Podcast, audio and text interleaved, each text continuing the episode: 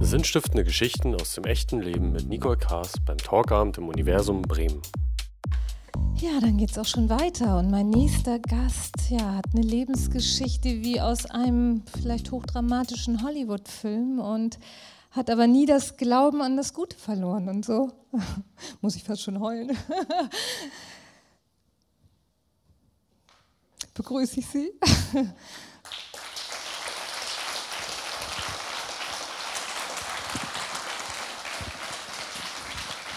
So.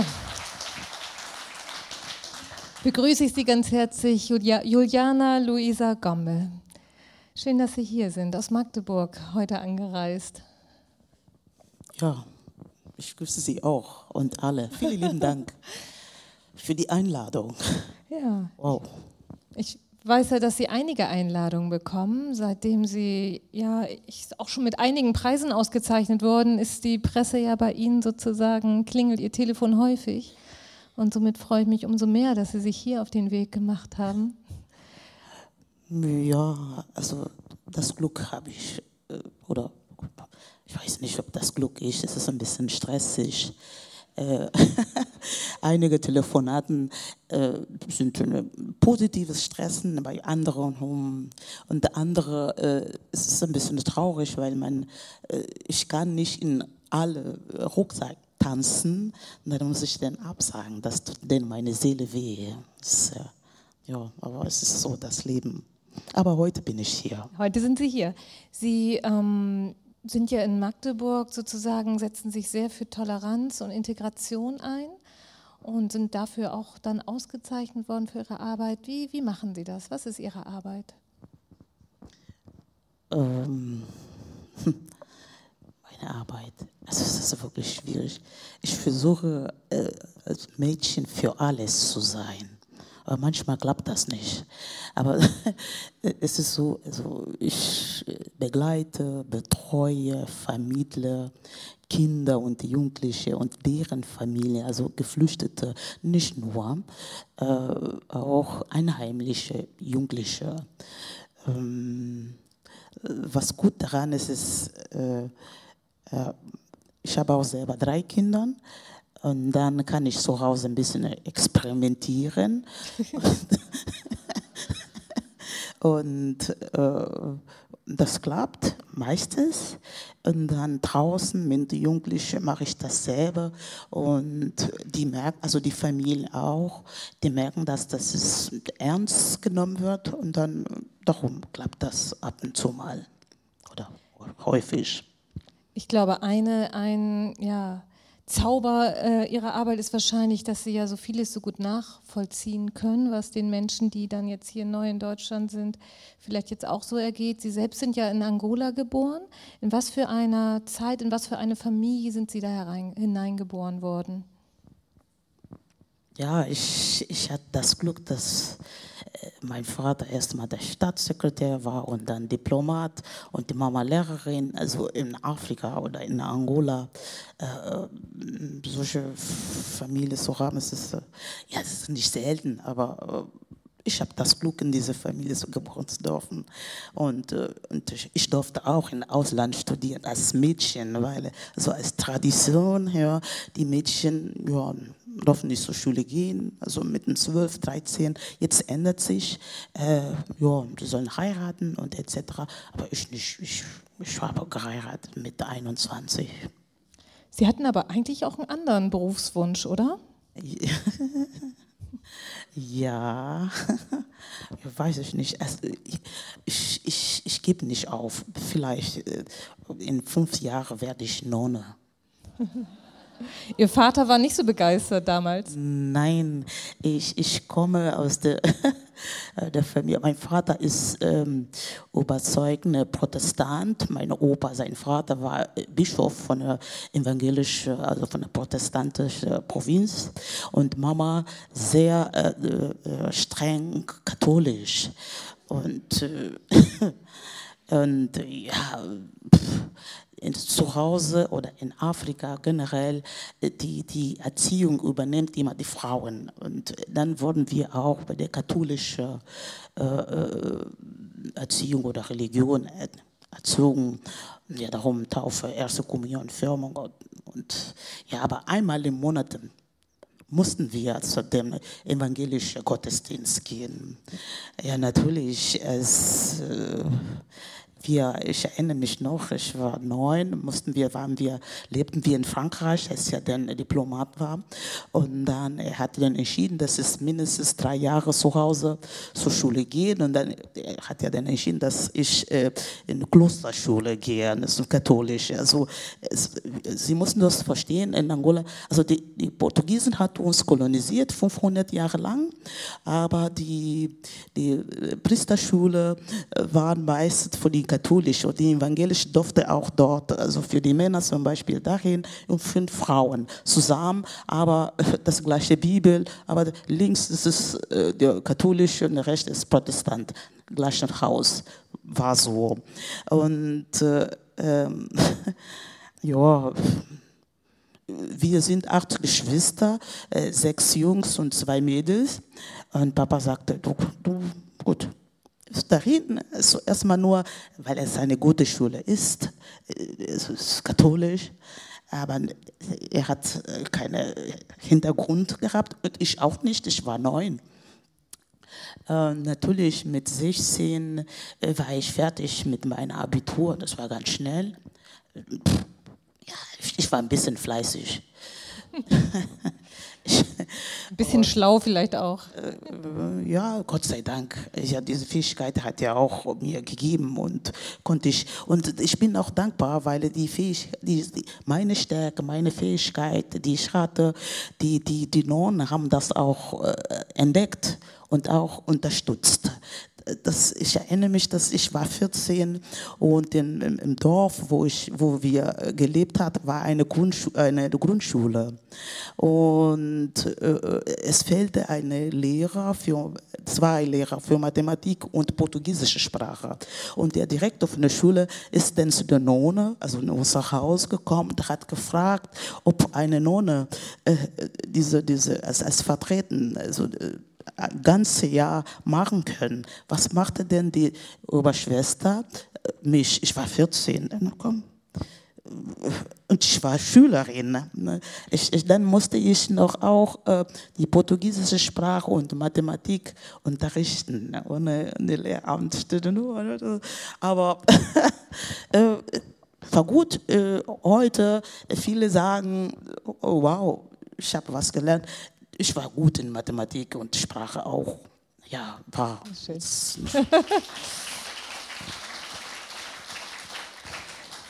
Ihr Vater hat sie dann ja mit einem Trick eigentlich nach Russland gelockt, hat ihnen eigentlich nur so eine Art Urlaub dort äh, versprochen und sie mussten aber am Ende da bleiben und studieren und sind dann wieder in ihr Land zurückgekehrt. Was, was war da politisch los in ihrem Land, als sie zurückkamen?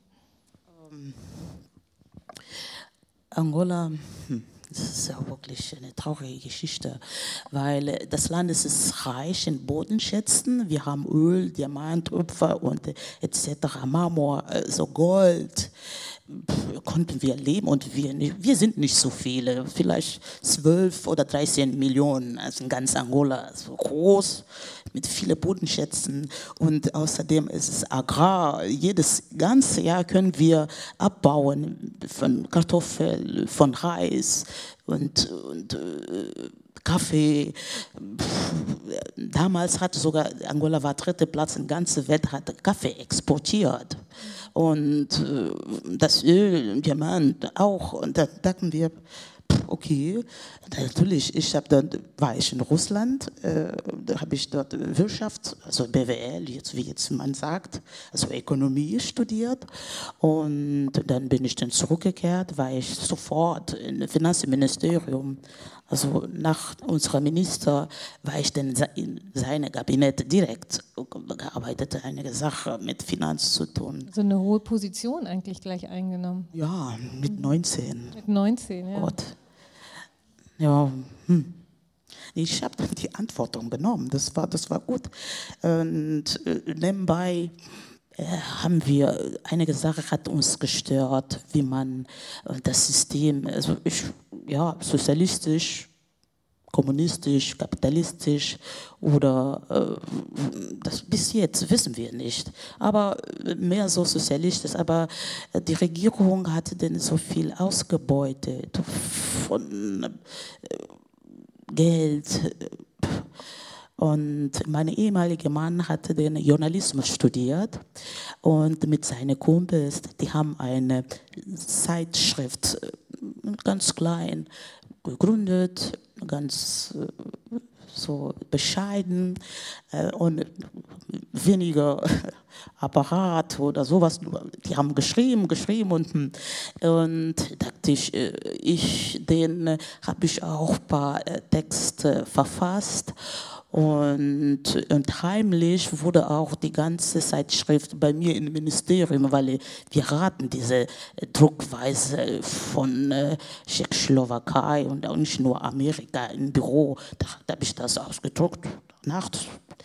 Ich durfte das. Also Sie waren heimlich. 19, ne? Ja. Ja. Und dann natürlich haben wir äh, immer donnerstags äh, verteilt.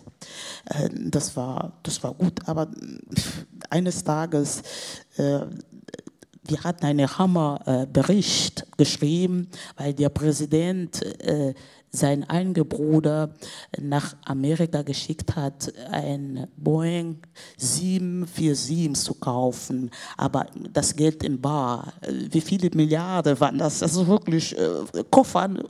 Hm? Äh, und er ist nicht zurückgekommen. kein Geld, äh, kein äh, Flugzeug, gar nichts. Und äh, dann, das war der, der, der Hammer der Sache. Und dann haben wir das, ja, die Information natürlich kam auch von meinem Vater und seinen Kumpels, die damals keine Courage gehabt hat, solche Sachen zu sagen. Die haben uns unterstützt. Ich bin dankbar dafür, dass er dann auch Politiker war, weil hatten wir auch ein gutes Leben. Aber andererseits, der hat sich keine Mühe gegeben, etwas zu ändern. Mhm, gut äh, ich kann ihn nicht, ach, er muss mit lieber Gott zu tun haben, nicht mit mir. Und äh, als die Regierung dann mitbekommt, dass äh, die wollen wissen, wollten wissen, woher denn die ganze Information kam, von wem. Ja, eines Tages ist dann der Chefredakteur für die Tür, frühmorgen um neun, der wurde erschossen, der wurde zur Arbeit seine Tochter war fünf Jahre alt, hat das mit, mit, miterlebt, ist auf dem Boden. Da dachte ich so, oh Gott. Und mein Vater hat mich dann angerufen, der saß im Innenministerium, sagte, pass auf, äh, das konnte ich nicht verhindern. Deine, eure Chefredakteur wurde erschossen, heute, eben, für eine halbe Stunde. Und ich hole dich ab bleibst du, wo du bist. Wo, da hat er mich abgeholt, noch mein ehemaliger Mann. Und ja, waren wir so fast drei, vier, fünf Monate eine versteckt ohne. Wir hatten schon ein Kind, sie war zwei. Und sie, sie war bei meiner Mutti. Also das war ach, das nicht gut. Und dann sind Sie nach Deutschland beziehungsweise wie sind Sie dann?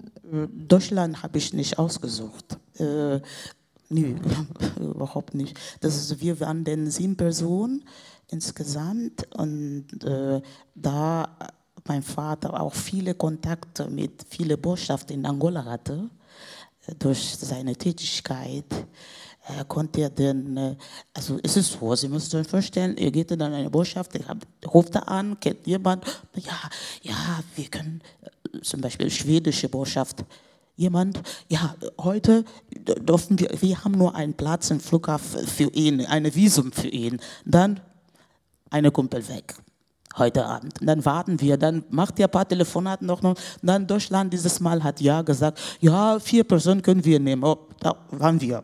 So, ähm, mein ehemaliger Mann, unsere so Tochter. entscheidet sich dann sowas. Ne? Ja, ja, genau, genau. Und äh, mit gefälschten Pässe, weil äh, konnten wir mit, nicht mit einem, als wir dann nach in Berlin waren, äh, Bielefeld, ja, also Luanda, Hauptstadt von Angola, Moskau. Moskau sind wir zwei Tage noch geblieben, von Moskau nach, äh, äh hier, nach Berlin. Und stand da zwei weiße Männer mit unserer richtigen Namen. Wir haben so eine schreckliche Stimme, mein Gott, jetzt hier in Deutschland. Ja, wir waren in Schweden, die damals also mein Vater kannte, die haben auf uns gewartet. Und dann sind wir eine Woche in äh, schwedische Botschaft in Berlin geblieben. Und ja, einen Freitag von Berlin nach Sachsen-Anhalt gefahren in eine Aufnahmelage, also eine Gemeinschaft, unter, zentrale Gemeinschaftsunterkunft. Ja, dort äh, ja, blieben wir sechs Monate. Danach hatten wir den Transfer nach jetziger meine Zuhause Magdeburg bis jetzt. Das, äh, seit September 1996 bin ich in Magdeburg.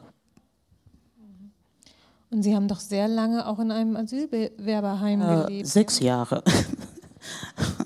oh, das war. Ähm,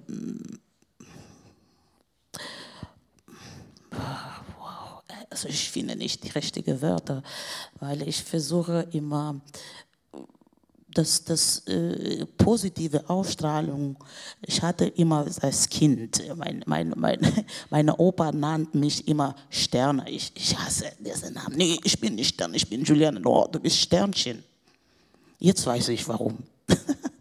Äh, das war ein kleines Zimmer für drei Personen, mein ehemaliger Mann, unsere Tochter und das zwei Schränke, für, also Garderobe und dann noch für Lebensmittel und äh, den Tisch und gemeinsam äh, Küche, Toilette, Dusche.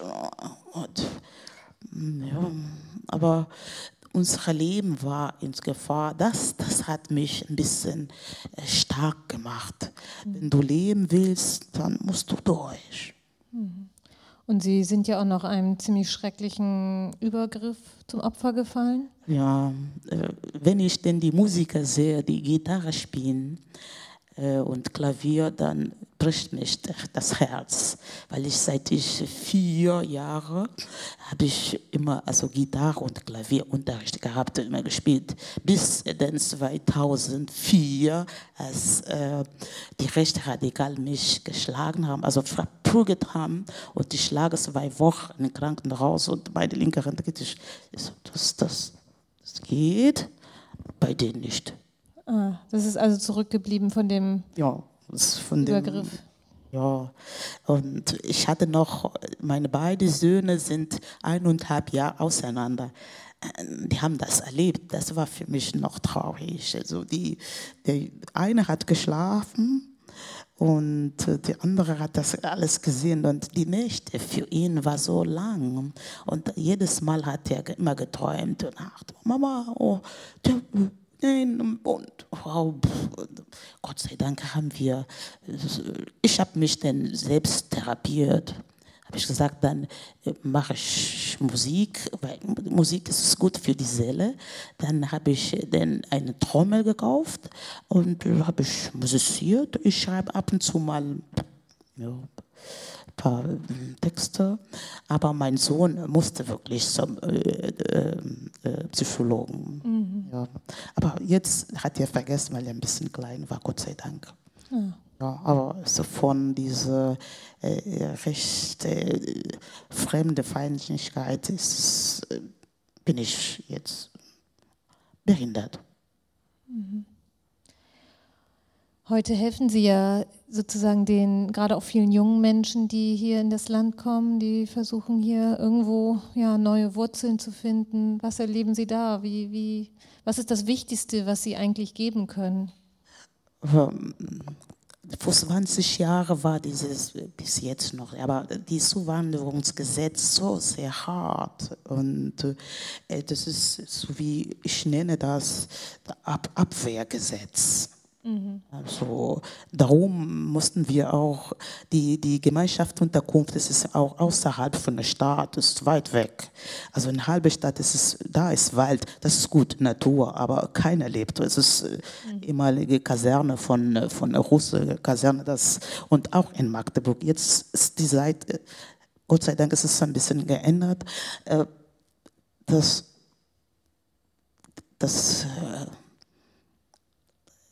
du als Neulinge in ein fremdes Land, wenn du niemand hast, die äh, dir den Weg zeigt oder eine nur schöne Wörter sagt, dann ähm, äh, es ist wirklich hart. Und ehrlich gesagt, die, die, also das habe ich in Sachsen halt erlebt. Ich kann nicht über alle Deutsche so sagen, aber es ist, es ist die deutsche Gesellschaft, es ist ein bisschen, die haben diese Abwehrbeziehung. Äh, äh, ja, oh, erstmal ich, du halt. Aber dann, wenn dich richtig kennenlernen, dann ist es was anderes. Aber das dauert. Und wie? Und das, dann, darum ist es, habe ich entschieden, ich, ich spreche äh, fünf Sprachen. Und das war auch ein bisschen leichter für mich, auch zum Arzt zu gehen. Konnte ich Russisch, dann bei uns immer die sprachen doch Russisch das war locker für mich. Und viele haben auch geguckt, wie schaffst du das? Dann äh, konnte ich äh, auf Französisch, Englisch, Russisch äh, dolmetschen oder Spanisch. Und, äh, und auch äh, mein Kind war das erste Kind 1996 als Flüchtling, das in den Kindergarten gegangen ist der Betreuer gefragt, wie hast du das gemacht? Ich bin da hingegangen, habe ich geguckt, steht Kindergarten, habe ich gefragt. Gut, hat das hat da geklappt. Jetzt ist es ein bisschen schwer, Kinder, Kinderplätze zu finden, aber damals äh, so. Und dann äh, in Magdeburg habe ich auch so getan und viele Mütter Vatis und die Jugendlichen sind auch zu mir gekommen und gefragt, wie ist das denn? Und ich musste auch äh, dazu sagen, dass ich die Sprache, die deutsche Sprache alleine gelernt habe. Ich war nicht in der Schule hier, überhaupt nicht. Sehr hart. Und dann, äh, Dankeschön. Wenn ich das kurz, kurz dazu sagen darf, Sie ähm, waren ja nicht berechtigt, für einen Sprachkurs damals? Nein, bis jetzt. Wenn du keine Aufenthaltserlaubnis hast, darfst du keinen einen Integrationskurs besuchen. Musst eine niederschwellige Sprache bei Caritas oder wo ja, gibt's, heute gibt es viele Organisationen, viele willkommene Strukturen, die auch diese niederschwellige Sprache vermitteln. Das ist wunderbar. Und äh, ich, ich mache auch das in der Stadtbibliothek zweimal in der Woche, weil äh, bei manchen ist es die, die, die kennen diese lateinischen Buchstaben nicht. Es ist so Arabisch oder Tekrinisch oder Hebräisch. Und das ist ganz schwierig. Und dann ist es wirklich, ich mit einer erwachsenen Jugendlichen mit 18 äh, beginne ich zu zeigen, wie, wie erste Klasse von links nach rechts zu schreiben richtig zu üben, weil er, weil er von da beginnt. Und dann ist diese Umstände muss auch im Kopf machen, dann üben, wie erste Klassler. Aber das, das klappt. Und dann, wenn er dann in Integrationskurs ist, der kennt schon die, die, äh, die lateinischen Buchstaben. Das ist ein bisschen einfach. Und dann die kommen und sagen, oh, ich kann schon Deutsch schreiben. Wow. Ist, äh, darum äh, ist man den, den Weg zu zeigen, wie man denn diese, diese als Neue und dann, wir, wir kommen hierher mit unterschiedlichen äh, Gedanken. Erstmal Frieden zu finden, die Ruhe, Sicherheit und dann kommt eine andere Sache, also die Sprache zu erlernen. Dann, ich zeige den Weg. Da, da kannst du, solange noch keinen Aufenthalt hast, da kannst du die Sprache erlernen oder bei mir versuche ich mindestens. Oder auch äh, das ganz äh, tägliche Sache, ganz normal. Wie, wie, wie bediene ich mich, wenn ich in der Straßenbahn bin, Ticket zu kaufen? Ist, äh, ich bin schon fast 20 Jahre, wenn ich in Berlin bin, muss ich immer fragen, oh, soll ich jetzt stempeln oder später? Oder nicht. Oder nicht. Ja, solche Sachen äh, ist wichtig. Und auch ähm, äh, viele kommen, die haben höhere Erwartungen. Bitte, es, langsam in Deutschland ist es alles möglich, aber so wie letzte eine, eine junge, eine Familie, äh, die, die seine Frau ist, es, hatte ein riesengroßes Problem mit Ohren. Sie, sie kann nicht richtig hören. Also es hat Schmerzen. Manchmal kommt Blut. Und äh, sie sagt, ja, ich war schon beim Arzt.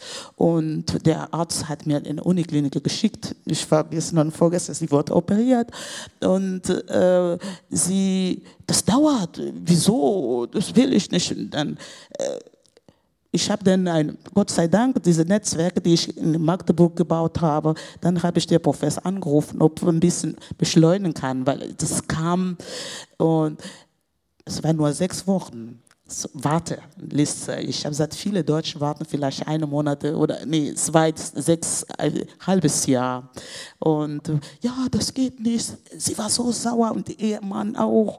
Ich war nicht da. Sie ist ins Büro gekommen und meine Chefin gesagt, okay, wartet. Sie kommt, Juliana kommt. Ich bin dann gekommen. Ja, ich bin sauer. Äh, der Arzt hat mir dann für, jetzt für sechs Monate, sechs Wochen du hast doch gesagt, du hilfst mir. Mhm. Ich habe gesagt, das war schon sechs Wochen, das ist schon, die, äh, wieso äh, bist du so sauer? Und ja, hier in Deutschland, ich habe gesagt, wie lange bist du schon krank? Jetzt seit vier Jahren. Das ist du. In Syrien konntest du das nicht machen und jetzt willst du hier in. Mhm. Überleg mal, genau ich gebe dir zwei Minuten zu überlegen, ob das richtig ist. Wirklich. Die zwei Minuten waren so gut. Sie kam und sagte, ja, du hast recht, ich kann sechs Wochen warten. Mhm. Und war äh, am Donnerstag. Donnerstag, ja. Die, also. die, Mittwoch. Die OP, dann habe ich den übersetzt. Das ist erfolgreich. Das war gut. Ja. Ein bisschen Geduld. Es geht viel ums Übersetzen. Ne? Ja, ja. Mhm. Wir haben vorhin kurz darüber gesprochen, äh, dass wir hier in Deutschland ja das Glück haben, dass wir unglaublich vieles Grundlegendes haben, was man so fürs Leben braucht, aber viele Deutsche so traurig sind. Wie nehmen Sie das wahr? Ich weiß nicht warum. Also, Sie haben alles hier. Das Lebenswohl, es ist wunderbar. Also manchmal frage ich mich, wenn dann bei Untersuchung beim Arzt, das dauert ein bisschen, du sitzt da im Wartezimmer, das dauert. Und dann frage ich, sind Sie sicher, dass der Arzt sich annimmt? Ja, dann bleiben Sie geduldig. Es, äh, äh warum? Weil vielleicht das Lebensqualität so hoch ist und, äh, und äh, ich sage, wir, wir wollen das, diese, Änderung nicht nüchtern nehmen. Und das, äh, ja, das macht mich ein bisschen traurig. Sie haben mir aber auch etwas erzählt, was Sie als Kind gelernt haben, nämlich sich selbst zu lieben. Das haben, haben Ihre Eltern Ihnen beigebracht. Ja, meine, meine Eltern haben immer gesagt, du musst erst mal erst sich lieben, dass dann die anderen dich lieben. Wenn du für dich gar nicht tust, dann es ist es ist von meinem Vater. Du musst dich, sich selbst lieben das, das hat uns geprägt. Darum äh, hier äh, in Deutschland habe ich gesagt, okay, äh, das, das ist was anderes, es ist was Neues. Äh, du hattest alles, jetzt hast du fast gar nichts, aber du musst dich lieben, du musst weiter, aber mit, mit Freude. Es ist hart, aber weiter. Und das das sage ich auch meine Kinder. Leute, äh, ihr müsst sich lieben, sonst äh, ich liebe mich, und dann euch und dann meine Mama. Also meine Mama lebt noch. Ja. ja. Also das, das ist nicht egoistisch, aber äh, es ist wichtig scheinbar. Ja, es, man muss äh, ich habe ein Foto nur mitgebracht. Da so. haben Sie die goldene Henne bekommen, ah. ein, ein Preis, ein Charity-Preis. Was ist das für ein Gefühl, wenn Sie auf Ihr Leben zurückblicken? Sie haben ja ein Leben zurückgelassen. Wir haben vorhin darüber geredet, Sie hätten ja in Angola, hätten Sie sich nicht politisch engagiert, ein sehr ja, herausragendes Leben führen können, also auch heute noch in einer guten Position, wahrscheinlich wären sie Ministerin geworden oder ähnliches. Jetzt leben sie hier und sind ausgezeichnet dafür, dass sie sich für Integration und Toleranz einsetzen. Wie, wie hat sich das angefühlt, als sie diesen Preis bekommen haben? Da war ich wirklich sprachlos. Ich wurde überreicht. Ich wusste nicht. Meine Kumpel hat mich reingelockt. Er hat gesagt, komm nach Berlin. Du hattest Geburtstag? Na komm. Ja. Aber deine Kinder können mitkommen. Meine Tochter hat gesagt, ach, geht, ihr feiert euren Geburtstag, könnt ihr. Und das war der, der, der Preis. Das, äh, ich, ich brauchte wirklich tagelang zu realisieren, dass ich bin, als die, die, die, die, die äh, Judith von äh, erst, also die Journalisten äh, fing diese Laudatius zu machen, da der Juliana Gomba, ach, gibt's andere? Gibt's noch eine andere? Nee, ich nicht. Und dann Magdeburg, nee, ich bin der Einzige. Und dann gucke ich nach vorne, mein Bild, oh nein, das bin ich wirklich, oh Gott. Oh, ja, es, und der wiegt drei, dreieinhalb Kilo. Äh, es, ähm, ja, dachte ich, ich habe gesagt, Dankeschön, lieber Gott, dass äh, diese, diese, diese Zeit, diese, diese, äh, diese waren äh, ganz schlimme Tage oder Jahre, die ich hatte, aber ähm, ich, äh, ich hatte Wissen Sie was? Ich, jeden Sonntag ich zu Gottesdienst nur äh, mich zu ernähren für ganze Woche, für mhm. meine Seele. Und das hilft. Mhm. Da dachte ich, wow, danke. Stimmt. Äh, ich hatte sogar Besuch von ein paar äh, Staatssekretären aus Angola, die wollten, dass ich zurückkehre, arbeite in der Regierung. Aber Politik ist nicht mein Ding. Ich bin so ein bisschen humaner. Also die Politiker sind auch human. Sind vielleicht zu nett dafür.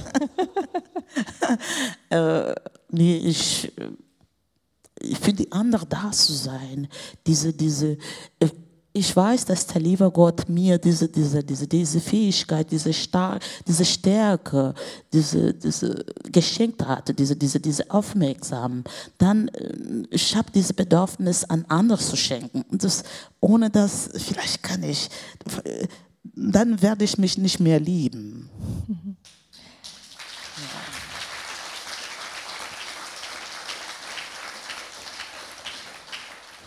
Juliana, ich bin sehr, sehr glücklich, dass du dich hier auf dem Weg zu uns gemacht hast, ich dir auch, zu berichten von, aus deinem Leben und ich habe große Hochachtung und ich freue mich sehr, dass du das jetzt hier in unserer Gesellschaft einbringst, deine ja, großen Fähigkeiten, die du mitgebracht hast. Ich gebe mir Mühe. Dankeschön. Danke. Danke. Dankeschön.